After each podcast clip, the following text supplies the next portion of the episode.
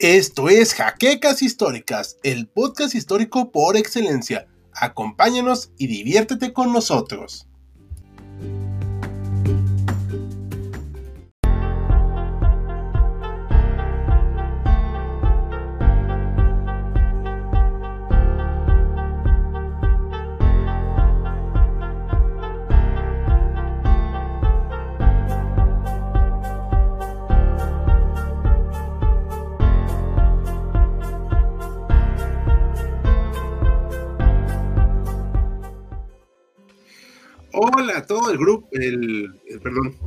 Espectadores de H6 Serie Contemporánea. Una disculpa, estoy un poquito agotado hoy, pero estamos muy dispuestos a empezar nuestro tradicional en vivo. Y aquí con nuestros tradicionales compañeros, Esau Jaimes y Maximiliano, sin orden de importancia, todos somos igual de importantes, y un servidor, Han, o como gusta llamarme, Ricardo, también es igualmente válido. Como que hoy no se me ve muy bien la luz, ¿verdad? Ahí está. De hecho, estás en la penumbra. A ver, ahí, un poquito mejor. buenas noches a todos. Pues sí, sí me distingo. Ah, ok, sí me agarran la forma. Bueno, ahí se ve mejor. Ahí está. De hecho, ahí está. Estás, iluminado. Muy bien, pues vamos a darle. Hoy, chicos, vamos a hablar de una cosa llamada unificación italiana, que casi todo el mundo lo ignora porque prefieren hablar de la unificación alemana generalmente, que también, o he de reconocer, es más divertida, porque tiene a un tal Bismarck ahí, un personaje irrelevante, pero eh, hasta Maximiliano conoce a Bismarck. Claro que sí. Exacto, eso es todo, por la canción de Sabaton. Bueno, por la canción de Sabaton, recuerdo el día de, cabe aclarar. Ah, ah bueno, exacto. Con fecha y todo. Y por cierto, pues bueno, antes de, que iniciemos, por cierto, vamos a recordarles que pueden unirse a su Patreon a partir de un dólar y vamos a poner esta semana la votación para un en vivo especial. Así que esténse pendientes porque van a ser a partir de un dólar, ahí van a poder votar para este en vivo especial. Y recordar dar su manita arriba, dejar un comentario, compartir y estaremos viendo sus mensajes y comentarios. Hoy no nos acompaña el doctor Mariano, esperamos que se encuentre bien. Y pues próximamente verán a nuevas caras en el en vivo, hasta de género femenino, lo cual es muy importante. Y pues vamos a empezar. A ver, vamos a dar unos saluditos antes, ¿no? Adelante.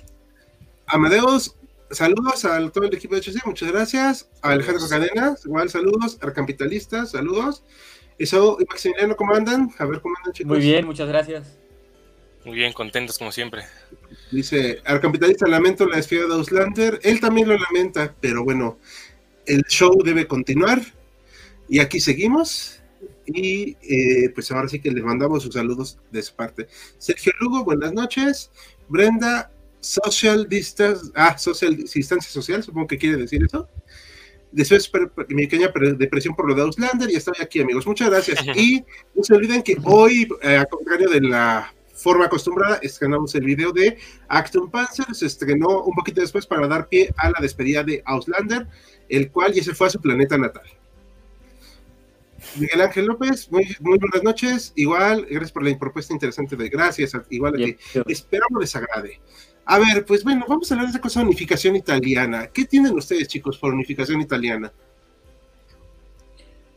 Bueno, pues el término es bastante claro se entiende que Italia era un no una nación como tal, sino varias ciudades-estado más o menos autónomas, más o menos independientes, que en algún, de alguna manera pues llegan a unificarse, ¿no?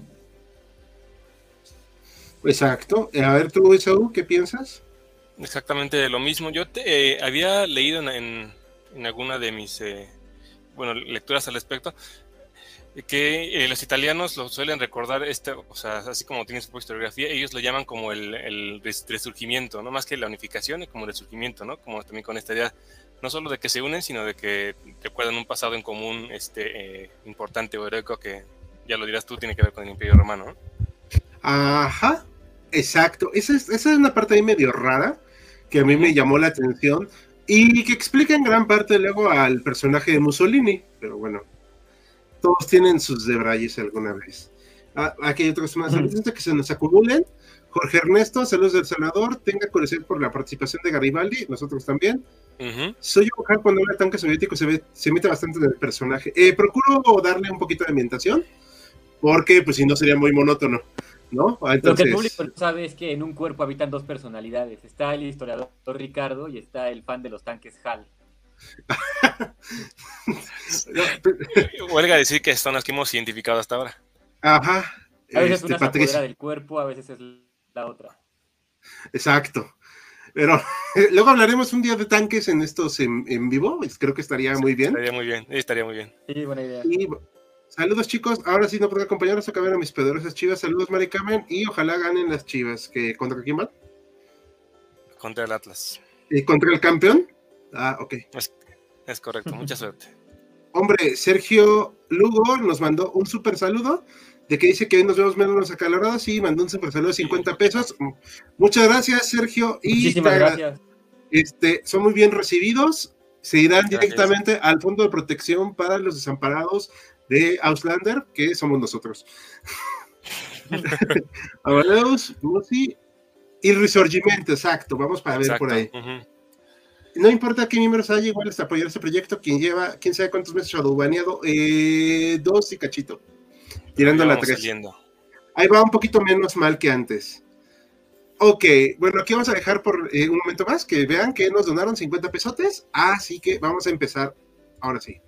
Bueno, hay que entender que lo que conocemos como Italia es una península, así, y que más o menos estos reinos no fueron iguales todo el tiempo.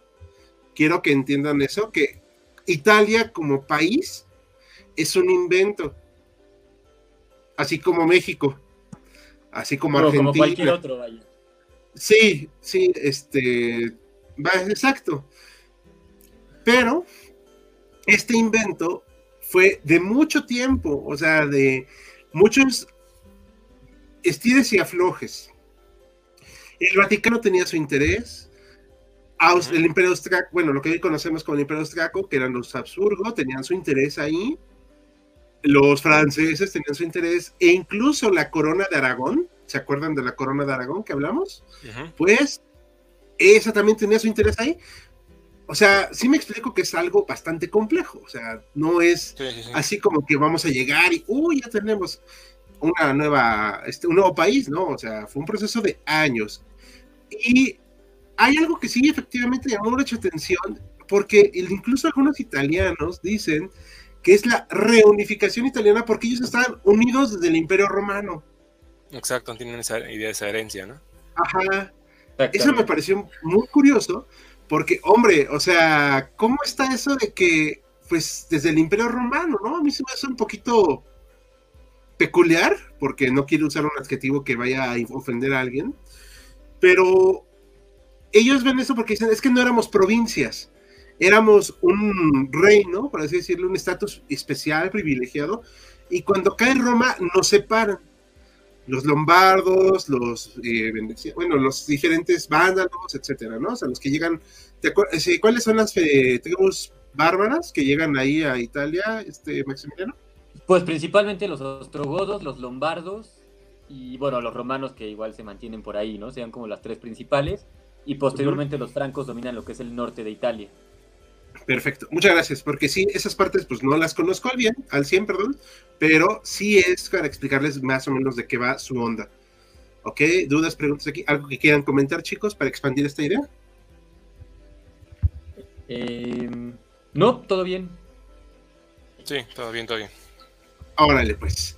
Entonces, este proceso de unificación va a empezar a impulsarse en primera por Napoleón Bonaparte.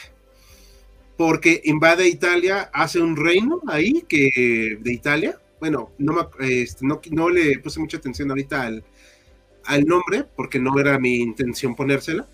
Pero es como la primera unión del norte de Italia para hacer un reinado, ¿no? O sea, una idea ya de una unificación. Y esa idea se va a quedar ahí mucho tiempo. Ahorita regresa Maximiliano, no se preocupen, dijo que iba a salir un segundo. Entonces. Es, es, Piamonte, ¿no? El reino de. El, el que hace este Napoleón. Ajá. Piamonte, Cerdeña, si no me equivoco.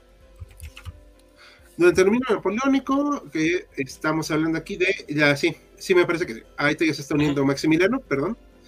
Y este reino va a ser la primera unificación, pero con sus asegúnes, ¿ok? A partir de 1815 se vuelve a dividir Italia, en lo que es la península itálica, y se hacen estos reinos, los que estábamos señalando aquí, perdón. El reino de Piamonte, dos Sicilias, los estados pontificios, y la parte aquí del norte, que era la parte para esta Austria, ¿va? De influencia austriaca. Ok, entonces, ¿aquí quieres expandir algo? No, nada más, digo, recordar eh, si habían los que tenían una oportunidad de conectarse en vivo del Congreso de Viena, lo tendrán más presente, pero si no, nada más un breve como eh, comentario al respecto. En 1814, o sea, un año antes de esto que comentas, hay un Congreso de Viena en el que Europa literalmente se reparte los territorios y estos reinos del norte, que son eh, Lombardía, Venecia, Tirol, son, eh, son reinos independientes, pero tienen en sus eh, monarcas a eh, personas de la familia de la, de la Casa de Habsburgo, que es la que gobierna en Austria. Entonces son zonas de influencia del, del Imperio Austriaco. Sí, que de hecho gobernó un ratito este Maximiliano de Habsburgo. Exacto.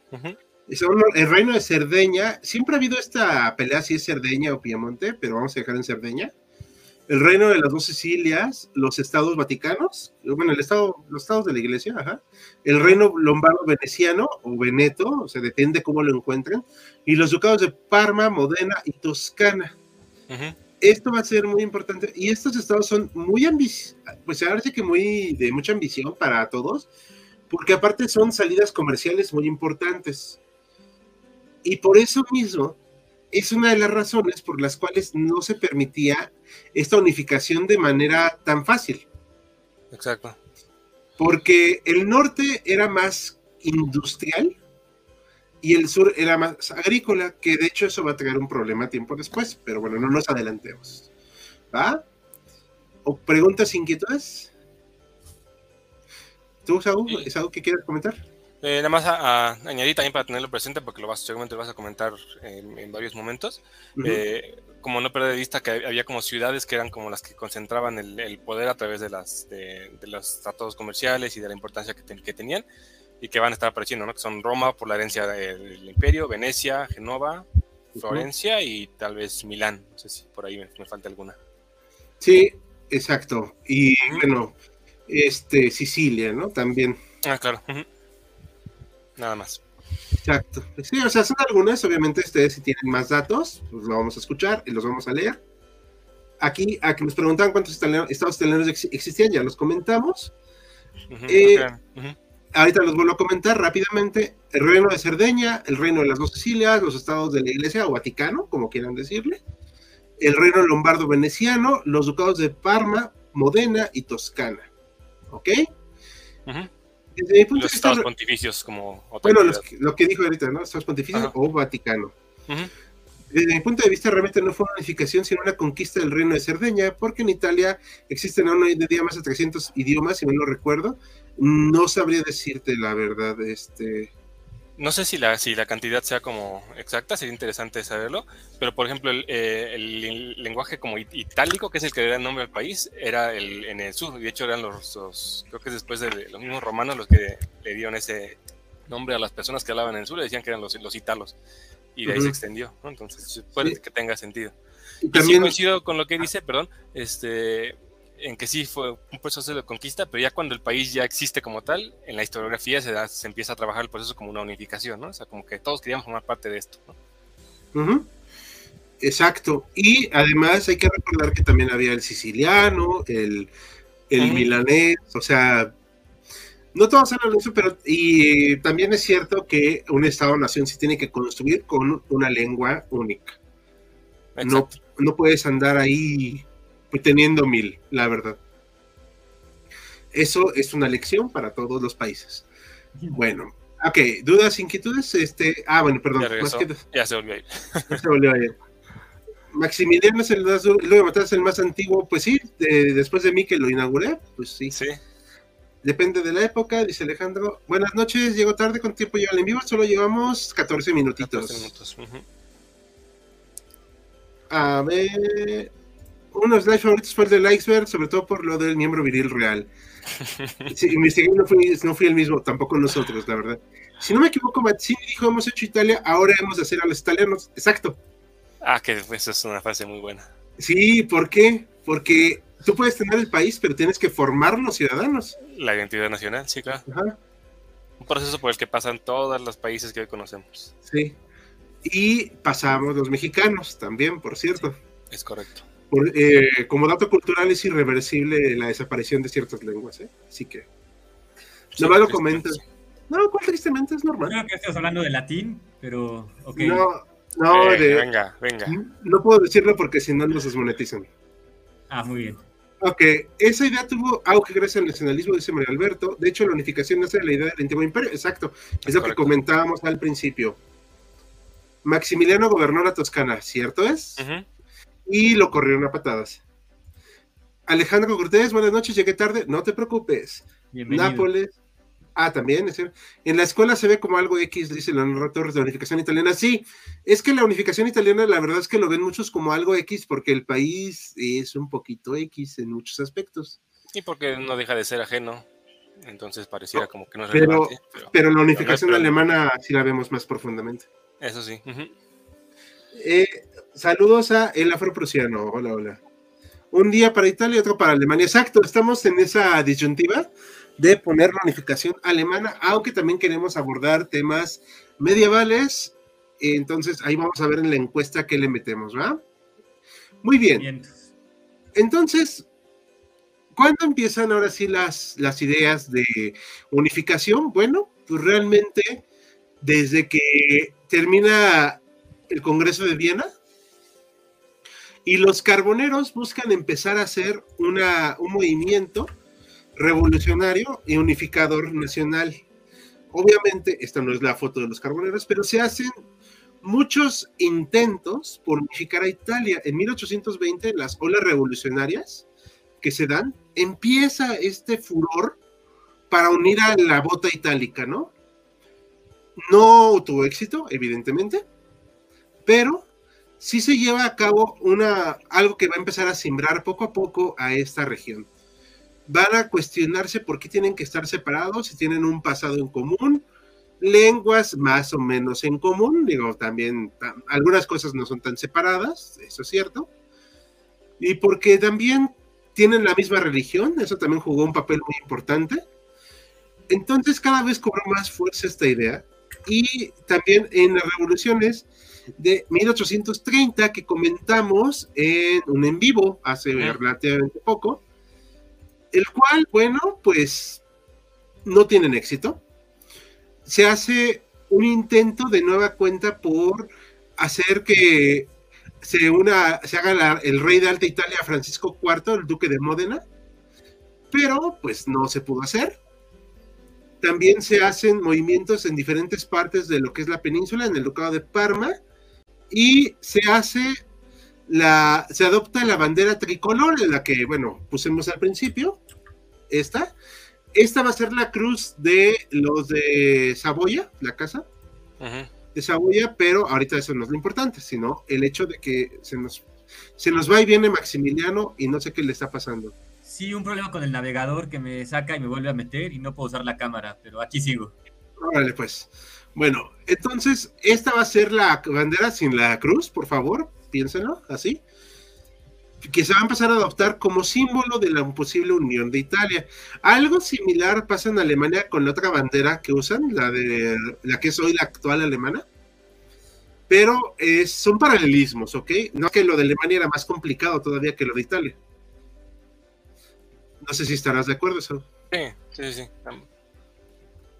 A ver, pero bueno, ¿por cuándo surge este personaje que, yo- que quería hablar yo? También Garibaldi, ¿cuándo surge? No sé si desde 1815 ya está eh, participando, él es más, más posterior, ¿no? Ok, entonces, 1860, ¿no? 48 más bien empiezan más bien él a darle más fuerza. Hay, hay otro personaje antes llamado Giuseppe Mazzini, como que muchos le llamaban Giuseppe, porque también es este Garibaldi, ¿no? Creo que es Sí, Giuseppe. José para los cuates. Sí. Eh, Giuseppe Mazzini va a ser uno de los principales promotores de la Unión italiana para ser pues la joven Italia, que es su organización política, y su lema era Dios y el pueblo. Hay que entender que para ellos la religión es muy importante, ¿ok? O sea, nosotros lo vemos como algo ajeno para un movimiento nacional, pero no. Es muy importante para esta época porque es el elemento en común que tienen. Sí, podríamos decir de alguna manera que él es como el autor intelectual, digamos, de la, de la intento de unificación, y ya después Garibaldi sería como que el, más efectivo. A la, práctica, ¿no? Ajá.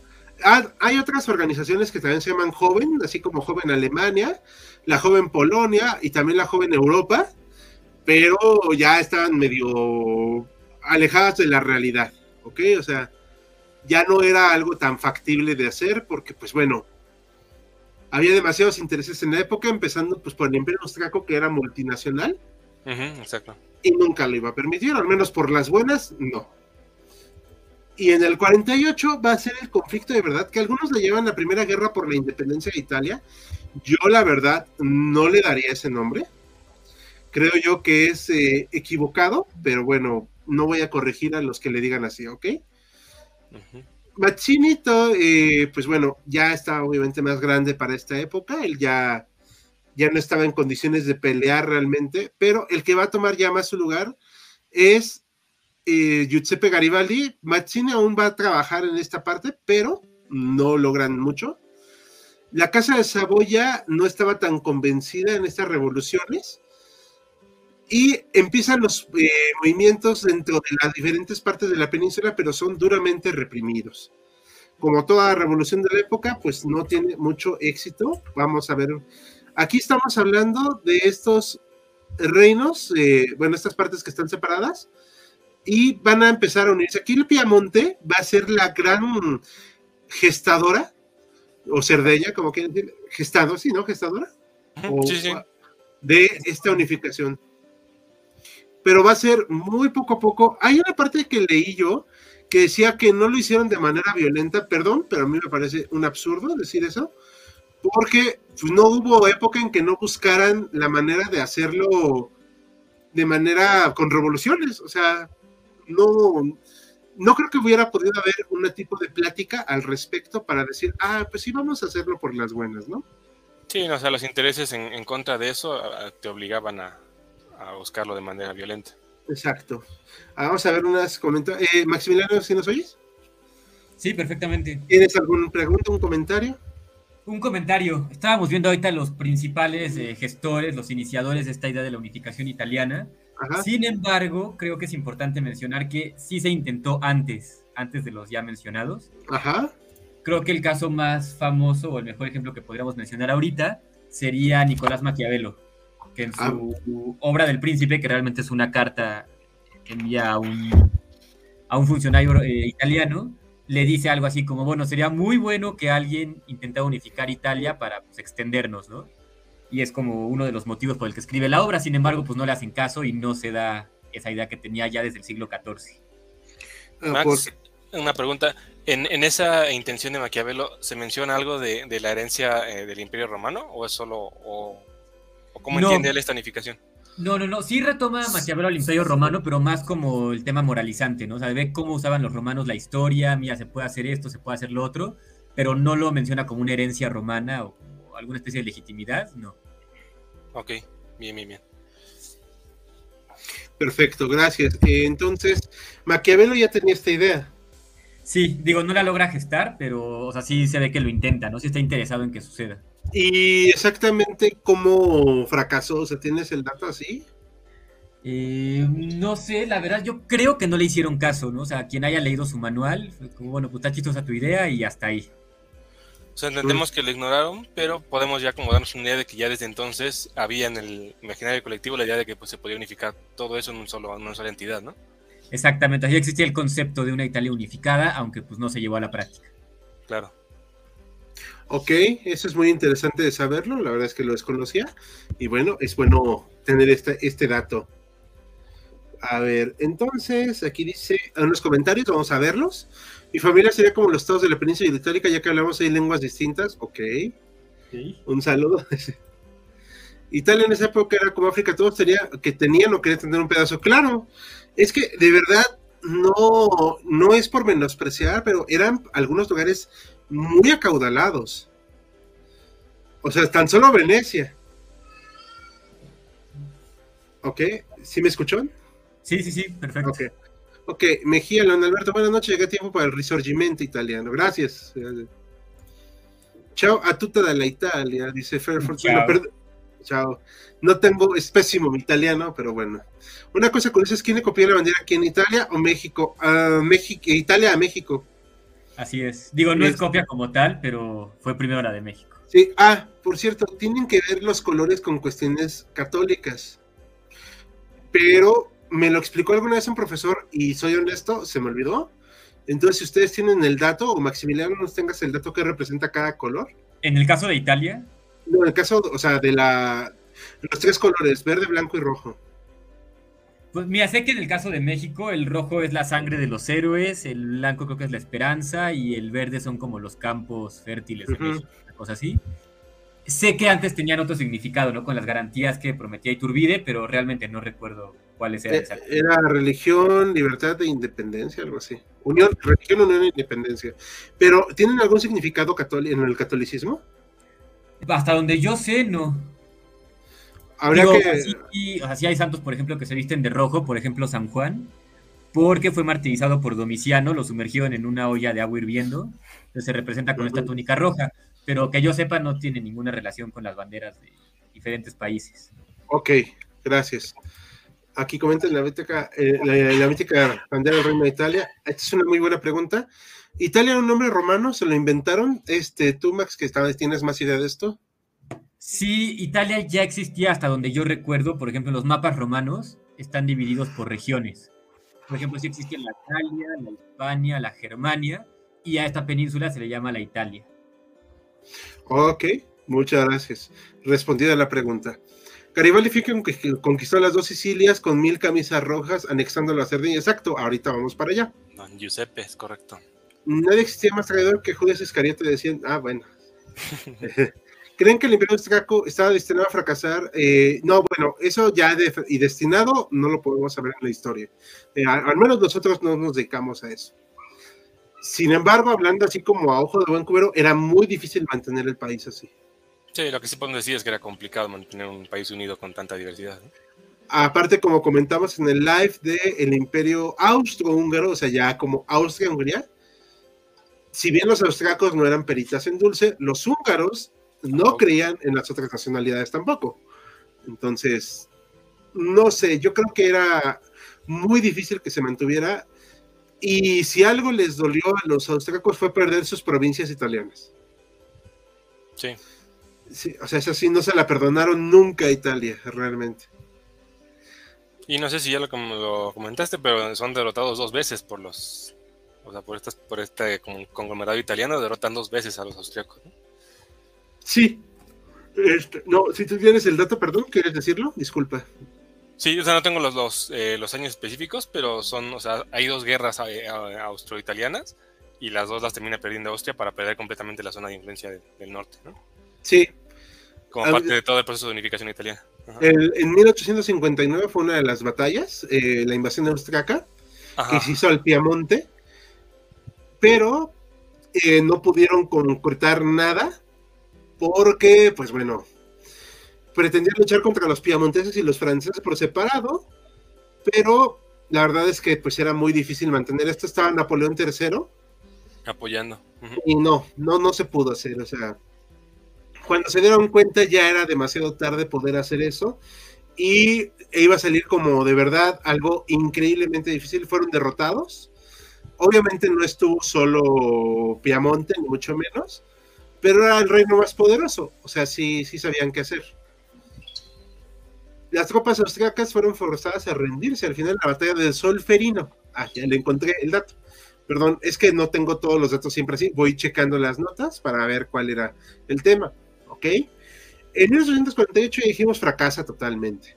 Van a pasar varios años para llegar a esta unificación, pero hasta 1860 podemos hablar de un reino de Italia más unido que separado. ¿Ok? O sea, ya propiamente, ya sería algo más así. Y lo último que va a costar mucho trabajo van a ser los estados pontificios, pero eso todavía no llegamos ahí. ¿Va? Ok. Casi todas las revoluciones de esta época eran violentas, claro, pues no hay revolución no violenta. Bueno, La revolución gloriosa, ¿no? sí, Sí, sí, o- pero son poquitas, o sea, realmente. de la. India. ¿Por qué tanto historias de Austria en la península? Es que, insisto, eran provincias muy ricas de comercio, de acceso a puertos. Digo, nunca fueron buenos navegantes los austriacos, salvo Maximiliano, que se creía marino. Pero eran un acceso hacia el- los otros mercados. Aparte eran un paso a otra parte de Europa, hacia Suiza, etcétera. Realmente era aparte una cuestión de estatus. Algo que comentábamos en lo de Austria-Hungría es que Francisco José y su familia tenían muy metida esta idea del estatus, del qué van a decir si fracasamos. Sí. ¿Qué naciones extranjeras apoyaron y cuáles se opusieron a la unificación de Italia? Prusia apoyó en algún, en algún punto la unificación italiana, Francia también, con Napoleón III, ¿eh? no con los reinos anteriores. Eh, se oponía a Austria y luego a Austria-Hungría. Que hay que decir, te, te interrumpo nomás eh, Ujú. tantito, que no era tanto en sí que apoyara la unificación, o sea, sí, pero indirectamente más bien lo que buscaban era siempre de alguna manera debilitar alguna potencia a través de quitarle provincias, que eran las que querían como este, este, separarse, ¿no? Casi siempre del imperio austrohúngaro, que es el que está ahí como el vecino más, más cercano. ¿no? E Sí. incómodo. Sí. Además de que era una forma de quitarle esta presencia más hacia el centro de Europa a Austria. Exacto. Y ya en ese entonces era neutral Suiza, ¿eh? Bueno, se supone. Sí, desde 1815. Italia no estaba para nada organizada. No, pues no. Todos querían un trazo de Italia, eh, excepto Alemania, la verdad. Mi italiano es pésimo, así que no hay problema. Muchas gracias. Hubo muchas diferencias étnicas como para dificultar la unificación italiana. Los pueblos de la península estaban de acuerdo con la idea. Pues mira, te lo voy a poner así. No les importaba la opinión a los líderes de lo que pensara la gente. Pero para responder la pregunta, sí, sí hay diferencias étnicas muy fuertes, incluso hasta hoy en día. Sí. De hecho, la parte norte tiene una parte muy importante de personas que hablan alemán. Y, por ejemplo, tengo entendido que hasta nuestros días a un italiano romano dice como yo soy romano, no italiano. Sí, sí, hay ese- esa, siendo como- esa identidad. Ajá. Exactamente. Y también hay una marcada diferencia con el sur. Muy fuerte. Y Sí, bueno, como dato curioso, los, los normandos, mal llamados vikingos, pues llegan a conquistar partes de Italia. No estamos hablando de la Edad Media, siglo X, XI, XII. Y de hecho la Sicilia, la, la isla de Sicilia, pues es un reino hasta cierto punto normando. Fundado por ellos, ¿no? Así es. Y Como cedido a ellos. Entonces, pues, diferencias étnicas sí hay muchas. mucho. Y como comentaba ahorita Arcapitalista aquí en los comentarios, sí hay diferencias lingüísticas muy importantes. Obviamente ya hoy como país Italia pues está más unido que separado realmente. O sea, pero sí hay diferencias. Es como un poquito la diferencia en Alemania con Baviera, que las partes, digamos, hay mucho, pues, o sea, la lengua alemana, pero Baviera sí como que mantiene mucho todavía esa cuestión del de un orgullo de su origen bávaro. Sí, las tradiciones, este, muy, muy celosos con sus tradiciones. Y la lengua bávara. Ujú. Justo en el caso de Italia creo que es, me- es muy importante mencionar la lengua porque el italiano moderno es, digamos, sintético. O sea, se combinaron diferentes italianos de diferentes provincias italianas y se hizo como este italiano eh, moderno oficial que todo el mundo debe de hablar, pero pues no es una lengua que haya surgido orgánicamente. Exacto. Vamos a ver otras preguntas. ¿Mataron a Maximiliano de Habsburgo? Pues sí, aquí es, era así. ¿Por qué el norte tiene más desarrollo que la parte sur? Ah, es que la parte sur se quedó como medio feudal, así con muchos, muchos campesinos. Y la parte norte, por el intercambio comercial que tiene, pues está aquí en medio, hay que chequearlo, entre Francia y Austria. Y Y Suiza. que además perteneció a mil imperios, ¿no? A lo largo Sí. de la historia.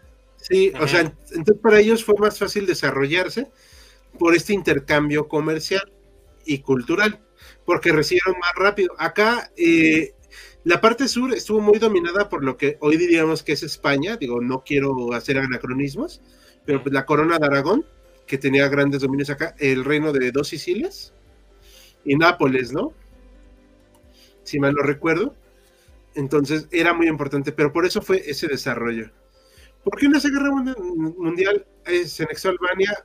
Eh, no, no hay relación de, con Albania, eran delirantes sueños de este Mussolini, pero ahorita nos vamos a enfocar más en la unificación del siglo XIX, ¿ok? Albania es por el Imperio Romano, ok, gracias. Francia también tiene intereses, claro, porque de hecho tuvieron que cederle territorios a Francia, como Niza, para que apoyara la unificación italiana. No crean que fue de gratis. Claro. Nunca hay. Hay bastante variedad en Italia, gracias. ¿Qué pasó con los cantones suizo-italianos? Pues ahí se quedaron en Suiza. Y de hecho, el italiano sigue siendo el idioma oficial de Suiza, ¿no? Sí, italiano, alemán, francés y romani, algo, algo así. Y Croacia también parte de italiano. Sí, una parte de acá querían reclamarla, pero al final, pues sí, no, no se consolidó esa parte nunca. Y la lengua de los Alpes italianos, ahí sí no la conozco, la verdad. Con eso no me quiero ni imaginar qué hubiera pasado si Mussolini le agrava su idea de nuevo imperio, un desastre lingüístico y ético en potencia. Era Mussolini, o sea. Era ocurrente. Era ocurrente el tipo. España hasta la guerra de sucesión, muchas gracias. Como dato curioso, Italia a día de hoy tiene una industria muy desarrollada, siendo que en el sur suelen gobernar partidos de izquierda y en el norte partidos de derecha por la diferencia económica. Exacto. Sí, es muy visible. Eh, de hecho, el movimiento comunista estuvo muy fuerte durante la Segunda Guerra Mundial, como anécdota, de la Segunda Guerra Mundial, pero bueno, al final fracasa, porque el norte tenía recursos. A ver, ¿algo que quieran comentar, perdón? No, por mi parte todo bien. Tú, este, Saúl, creo que quieres comentar algo. De hecho, los socialistas que terminan, este, bueno, mencionando ahorita a Benito, los socialistas que acaban con la vida de Mussolini, este, son sureños, o sea, de, de, Nápoles precisamente. Exacto. Ah, una cosa muy importante que no estábamos mencionando de las revoluciones de 1848, luego las abordaremos en un live, ¿ok? Porque va muy relacionado con esto. Es que renuncia el rey de Piamonte Cerdeña, o como quieran decirle, te da igual.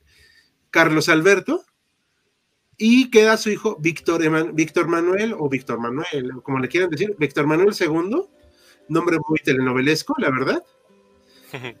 y el cual va a ser el que va a lograr la unificación italiana bajo su corona. Eh, haciendo las comparaciones ociosas y odiosas, es como la unificación que logró Prusia con Alemania. Sí. Y de hecho se dan casi al mismo tiempo estas unificaciones, cosa muy peculiar. ¿Ok? Entonces, el rey Víctor Manuel II de la Casa de Saboya va a ser el ganón, pero con su ministro, el conde de Cabur, Camilo Benzo, van a ser los que van a encabezar esta unificación italiana a través de guerras, de alianzas, eh, absorben algunos otros eh, reinos, como el reino de, de, bueno, el de reino de Cerdeña, pues se termina quedando con Piemonte con él. O sea, es como cuando es Castilla-León, haciendo las comparaciones odiosas, una disculpa, pero era o León o Castilla, Castilla-León, León y Castilla, o sea, ahí ya lo quitaron y dijeron es Castilla-León y se acabó. Aquí pues más o menos igual. El reino de Piamonte Cerdeña y no hay más. Y van a hacer todas estas estratagemas a lo largo de más de una década para unir gran parte de Italia bajo su corona y su influencia. No va a ser fácil, no va a ser sencillo. Ahorita les presento al guapísimo rey, el rey Víctor Manuel II. Eh, el Digote está genial, ¿no? O sea, sí, sí, el Digote es una, una joya. Como para usarlo hoy en día. Ahí te dicen hipster. Entonces, eh, fue un proceso largo.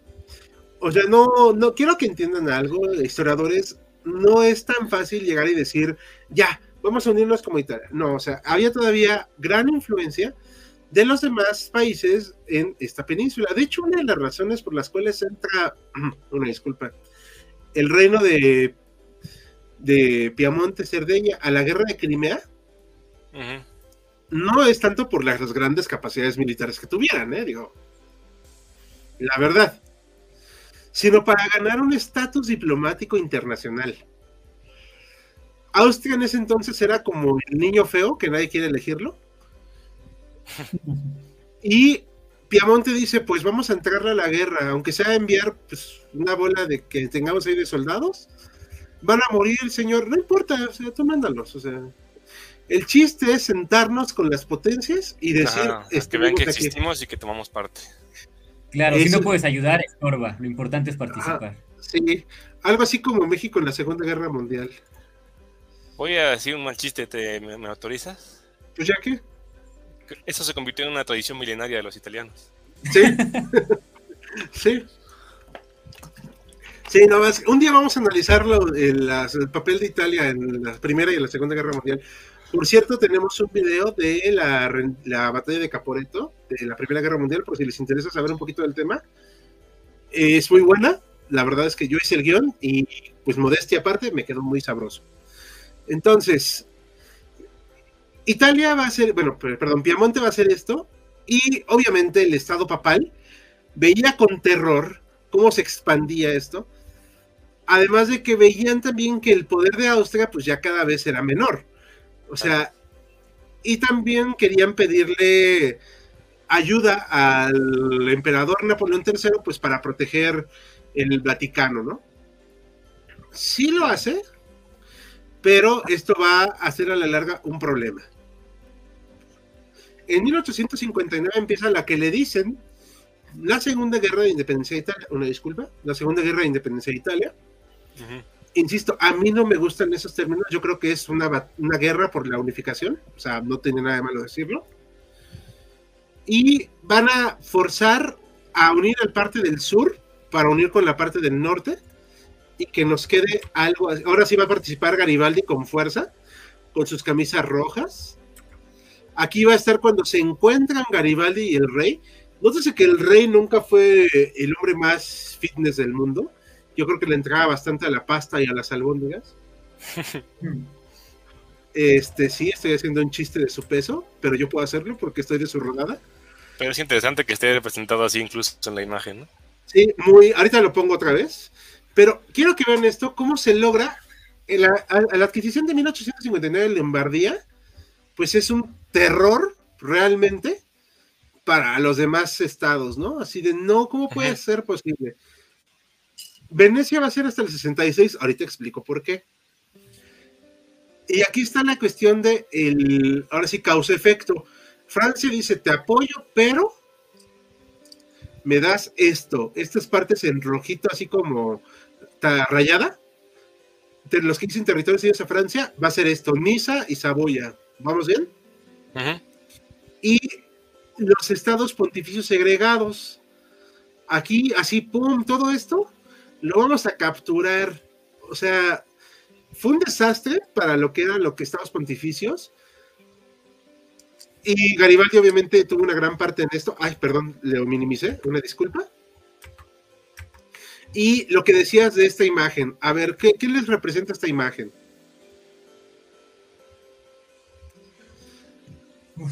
Pues mira, caballo negro y caballo blanco me suena como oposición, ¿no? Como a dualidad o a Jing y Yang, ¿no? Así como complemento.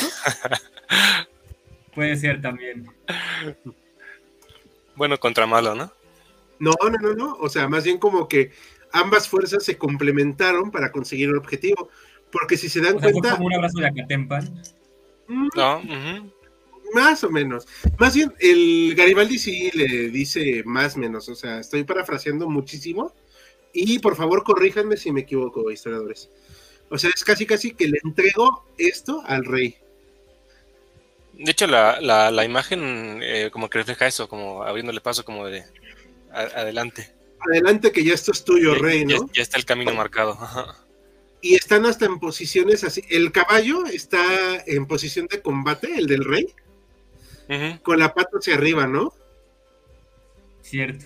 Y eh, Garibaldi se está quitando el sombrero en respeto a su monarca. Respeto.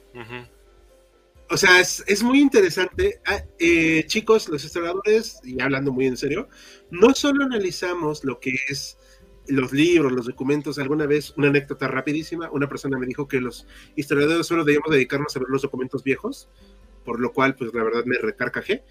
También tenemos que ver esto, entender el contexto de las imágenes. Claro, es un documento más para analizar. Exacto. Y aquí es muy revelador todo esto, porque nos hace entender que es una conquista, pero que se le entrega a un monarca. Es muy, muy, muy revelador. Es una bonita pintura, la verdad.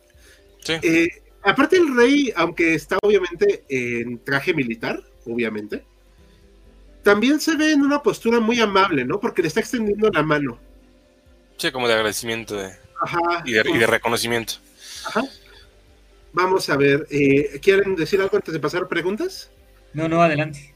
Reforzando, eh, antes de que vayamos a los comentarios, eh, en esta parte, o sea, en la imagen están como que las dos partes que ya mencionaste, pero no quiero dejar pasar de largo mm, decir que la unificación italiana es como se da en todos los sentidos, ¿no? Está la parte, la parte militar con, con Garibaldi, está como la parte de la, de la imagen del rey con Víctor Manuel, está el conde de, de Cabur en la parte como diplomática y en la parte de, de, nego, de negociaciones, o sea, es todo un, todo un, un conglomerado de acciones que se van como coordinando para lograr la unificación, ¿no? Ajá. Pero no se concreta totalmente porque aún existen los estados pontificios. Uh -huh. Y, y es un proceso largo, claro. Sí, y unos territorios que quieren reclamar. Aquí está una foto de Garibaldi. Está, estaba imponente el tipo, la verdad, o sea, sí imponía. Y su vestimenta está muy interesante también. ¿eh? Sí, muy de estudiante de filosofía y letras. ¿No? Ahora podemos decir que nos vestimos como Garibaldi. Como ah. reyes. Como reyes, es correcto. Y aquí están las otras anexiones que se van a hacer con el paso del tiempo. Ahorita voy a explicar qué pasó en el 66. No se apuren, no se preocupen. ¿Se acuerdan que les dije que tiene que ver la unificación alemana también? Pues bueno, a eso voy ahorita. Allá, para allá vamos. Ahorita vamos a las preguntas. Y otras partes hasta el siglo XX, ¿eh? o sea, no, no fue tan fácil. Aún quedaba el asuntito del Estado Pontificio, obviamente el rey no iba a ir a entrar a darle de balazos al Papa. Digo, no, no iba a pasar eso. O sea, eso no sea la primera vez que sucede, de hecho. Entró a darle a alguien de, de balas. Bueno, sí, en el siglo XX, pero este no. o sea, pero en el siglo XIX un italiano no iba a hacer ah, eso. No, un italiano sí, sí está, sí está muy fuerte. Sí. Pero bueno, este, ah, vamos a ver. Dato curioso, Italia y hoy tienen, no sé, ah, esto ya lo dijimos. Uh -huh, me per, perro fino, me perdí algo importante, pues de todo, mano. Si ciertas nos partes. 50 pesos. Nos donaron 50 pesos. si ciertas partes de Italia fueron gobernadas por reyes españoles, alguna vez hablaron nuestro idioma o una clase de provincia con cultura diferente. Cultura diferente, y en todo caso pudieron hablar aragonés, si es que habla, o la lengua autóctona del lugar. O sea, hace napolitano. Ok, ok, gracias. Este nos dice. De nada. Aunque pertenecía al Reino de España, conservando su autonomía de idioma. Exacto, es lo que queríamos sí, decir. Sí, exacto. Ah. Yo mismo me preguntaba con los territorios en Holanda. Igual que en Italia, los territorios europeos compartían rey, pero tenían sus propios idiomas. Sí, es algo como, común. Como acá en Nueva España. Uh -huh. Dos personas en un caballo. ¿Creen que si Italia no se hubiera unificado afectaría la geopolítica europea de la época? Pues, obviamente, todo lo que no sucede, pues, tiene una consecuencia, ¿no? O sea, sí, obviamente hubiera afectado porque serían demasiados reinos que jalan a diferente lugar y no habría, por ejemplo, una armada unida. Eso sería problemático en el Mediterráneo. Sí. Un profesor nos explicaba, de hecho el profesor de Historia Naval y Militar, que el término geopolítico tiene que ser utilizado siempre al lado del término eje. O sea, es un eje en torno al cual gira la política global, ¿no? En este caso yo creo que Italia no hubiera sido un eje geopolítico como tal, debido a que justamente no estaba unificado, pero no sé qué opinan ustedes. Mm. Sí, sí, me gusta. Puede ser. Digo, además que aquí con la guerra de, digo, especulando, ¿ok? No, no está, esto nada tiene de verídico, nada de histórico, es mera especulación. Con, teniendo presencia aquí Austria en esta parte del Mediterráneo hubiera sido extremadamente complicado para la guerra mundial, por ejemplo. Sí, sí, sí. Si Austria-Hungría llegaba a la Primera Guerra Mundial teniendo esos, esos territorios, tal vez la historia sería distinta. Diferente. Uh -huh. Pero bueno, es mera especulación y así lo dejamos como tal. Un día vamos a hacer algo, tengo eso entre mente, eh, el que hubiera pasado sí. ¿no? O sea, es un ejercicio de ocio, pero divertido al final de cuentas. Uh -huh. Exacto. Aquí en México, que mandan las calles Garibaldi en varias ciudades, es el mismo Garibaldi, exacto, porque Garibaldi es un héroe liberal. Liberal, ¿eh? De de veras, no los que se dicen liberales y hacen estupideces. Liberal de de veras. Pero algo tiene que ver eh, en esa plaza en particular el, el nieto de, de, Garibaldi, que anduvo por estas tierras. Ahorita nos platicas. Requiere 100 hombres para. No, bueno, eso no, lo podemos decir. Pero este, háblale normal, mano. La unificación alemana afecta en la unificación italiana, sí, a eso vamos. ¿Qué pasó? Que Ricardo Maximiliano Tobar, pues, estamos hablando de la unificación italiana. clase de historia naval militar, Javier hecho una clase tan fantástica. Es con el profesor Iván Valdés Bubnov, ¿no? Es correcto, muy bueno, por cierto. Sí, habla muy peculiar el español, no me estoy burlando de él. Yo tuve clases con él. No, creo que habla mejor que nosotros tres juntos. No, pero habla muy fuerte, ¿no? Habla muy fuerte, muy rápido y con un acento muy curioso, pues. Sí, a, eso iba. No, es como búlgaro, ¿no? Ah, pensé que era ruso. Según yo era ruso, pero. Pues, bueno, pregúntale. Desde mi ignorante punto de vista, parece que Italia logró una unificación bastante efectiva, sin mucha inestabilidad como Yugoslavia o el Imperio Austrohúngaro y su sucesor Claro, o sea, Yugoslavia, a ver, haciendo una comparación muy, muy anacrónica, es que Yugoslavia eran demasiadas diferencias entre ellos. Creo que el, condimento del religioso es, eh, aquí marca mucha diferencia. O sea, en, el conglomerado del territorio italiano no hay tanta diferencia en términos religiosos. No hay. Como, ah, bueno, no hay, de hecho. Como en Yugoslavia sí es, es, muy marcada. Sí. Si viesen cómo estaban separados los alemanes, les daría un dolor de cabeza. Todo el ah, mundo lo sabe. Pero ahí nos unía más la lengua, que sí había más en común. Pero bueno. vamos a pasar a qué pasó en el 66 para terminar nuestro recorrido. En el 66 este, Austria y Prusia entran en guerra, ¿ok? Digo, palabras más, palabras menos. Aquí le dicen otra vez en algunos puntos la tercera guerra de independencia de Italia, insisto, no estoy de acuerdo, pero no voy a andar peleando con todo el mundo. Se hace la guerra eh, de Prusia, de Austria-Prusia, y pues Prusia barre el piso con, perdón, con Austria, o sea, la verdad, lo que es. O estoy diciendo mentiras, chicos. Ni una sola. Ok, entonces, como habían acordado los italianos atacar una parte de Austria, en la cual no tuvieron mucho éxito, por cierto, pero con el hecho de atacar, ya están en, la mesa de negociaciones y los venecianos desearon, eh, hicieron, se hizo un referéndum en el cual desearon ser anexados al, eh, eh, bueno, más bien, perdón, estoy diciéndolo mal. Una, dos, tres. Eh, votaron para ver si serán anexados o no al Reino de Italia. Mm. Y pues que se hizo una votación muy chafa, vamos a decirlo así, porque no quiero usar las palabras más fuertes, pero que votaron en contra de anexarse. Y la verdad es que pues sí fue una, pues, una ridiculez, porque pues al final se terminan uniendo, pero creo que sí saben cómo fue, ¿no? O sea, o no se la saben esa. No, no, no, al detalle no. O sea, ignoraron la voluntad popular que dijo no queremos ser parte de Italia. Bueno, la voluntad popular no eran ni 700 mil boletas electorales. O sea. Ah, era una encuestita. Ajá. Pero Venecia no iba a ser devuelta a, a Italia, no iba a estar dada a Italia. Se la da a Francia, supuestamente, y Francia se la da a Italia. Así de, bueno, ya. Ah, ok. O sea, está muy ridículo, pero era porque Austria no quería dársela a Italia. O sea, lo que no quería era dársela directamente, ¿no? Ajá, Se le da a Francia y es lo que quieras con ella. Ajá. Y Francia, pues ten, ya. Muy bien, muy bien. O sea, muy de niño, ¿no? Muy infantil, la verdad. Y no les faltó sacar la lengua. Y en 1870, otra vez Alemania, bueno, Prusia tiene que ver. Prusia y Francia entran en, en trancazos. Y pues Napoleón tiene que sacar las tropas de los estados pontificios. Y entonces Italia dice, pues, ¿qué crees? De aquí soy. Entran a capturar Roma. Y pues el Papa se enojó un buen.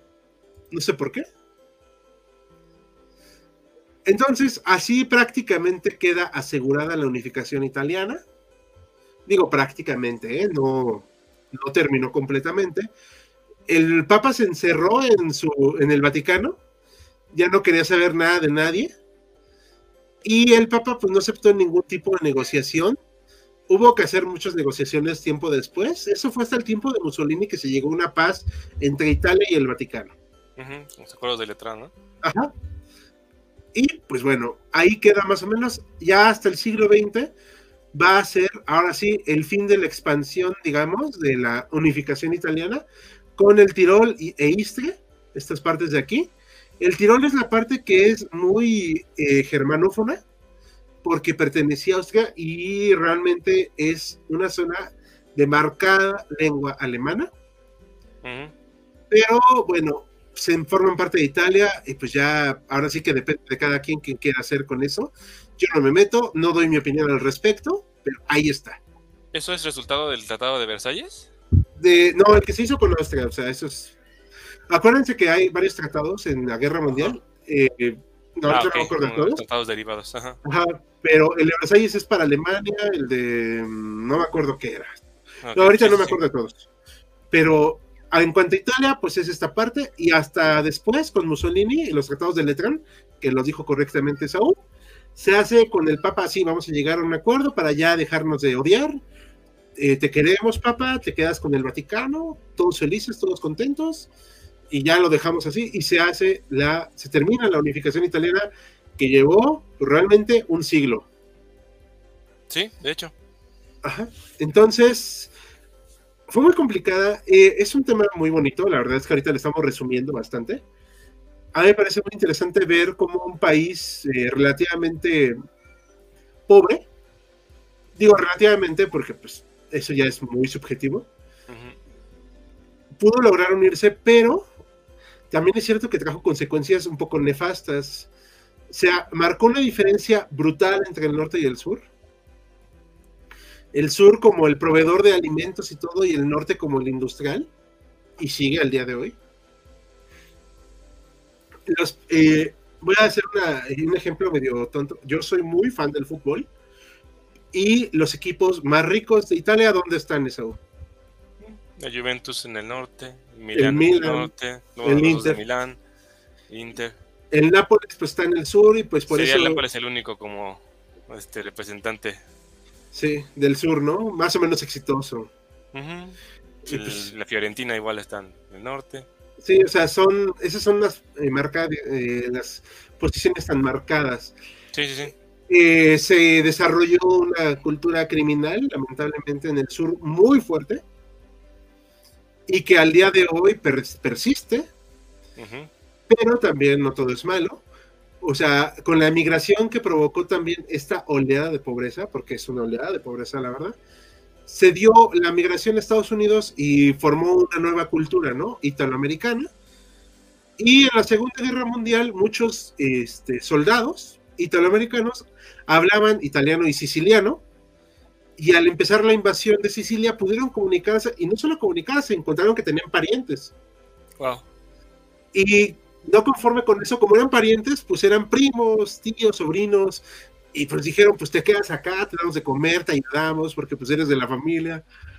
O sea, muy, lo, lo que nosotros los mexicanos lo vemos así como que muy como de nosotros, realmente es una actitud muy común en varias partes, y en este caso, pues al ser católicos, creo que también se acentuó, ¿no? Porque había este lazo no solo de sangre, sino también de religión.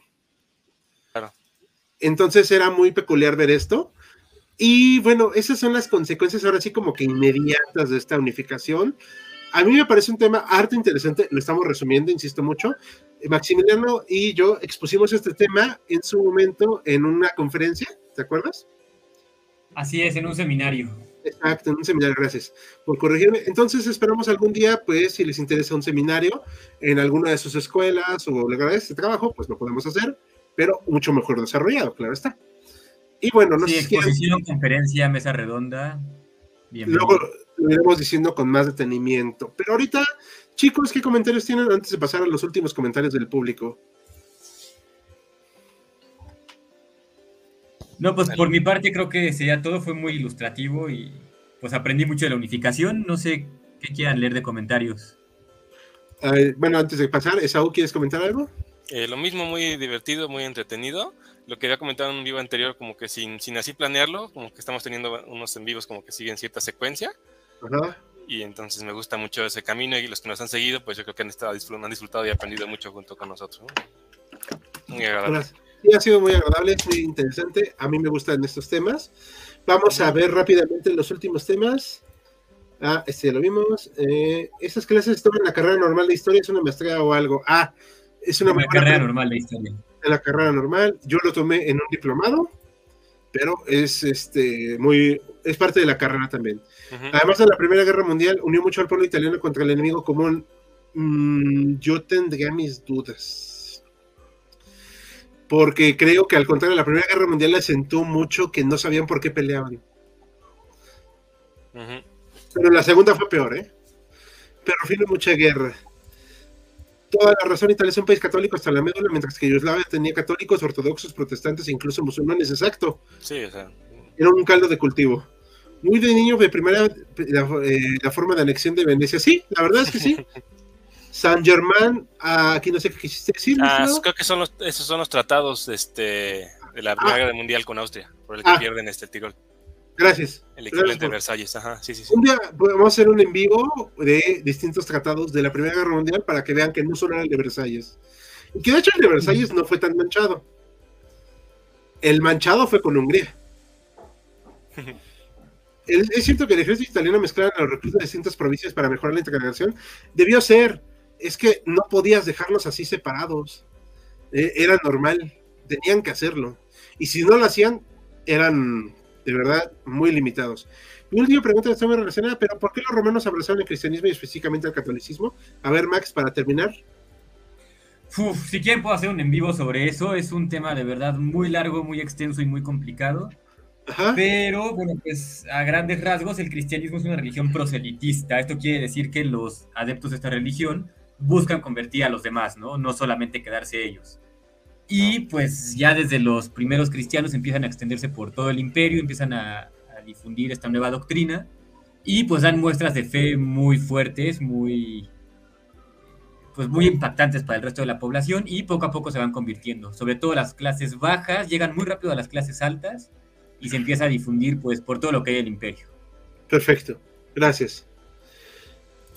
Algún día podríamos organizar un seminario, conferencia o algo acerca del urbanismo, su historia y su impacto en las distintas culturas y civilizaciones. Claro, eh, nada más, eh, por favor, háganos saber si quieres ese tema para investigar un poco y, empaparnos. Manda correo a, bueno, historia contemporánea punto 1987 arroba gmail.com para que lo acordemos no supieron dar, pero lo he visto por mi cuenta. Ah, ok. Es que va ligado al comentario anterior. Ah, ok, ok. Gracias por responder la duda, de nada. No, un placer. bueno, chicos, pues vamos a cerrar el tema de hoy. Yo por mi parte espero que haya sido de su agrado. Vamos a poner mañana la encuesta, como siempre. Y recuerden que pueden eh, apoyarnos por Patreon, darnos un super chat. Estamos abiertos ya, vamos a abrir las suscripciones al canal. Esperen esa sorpresa. Y a más tardar el siguiente mes, abriremos un Discord y empezarán a ver caras nuevas acá, en parte de los que hemos ido reclutando para el equipo de HC Historia Contemporánea. Sin más, de mi parte, yo soy Han, Esaú Jaime aquí debajo, y Maximiliano, que no tiene prendida la cámara. Muy buenas noches, hasta el próximo jueves. Buenas noches, gracias, descansen. Gracias por habernos acompañado en Jaquecas Históricas, el podcast histórico por excelencia. Hasta la próxima.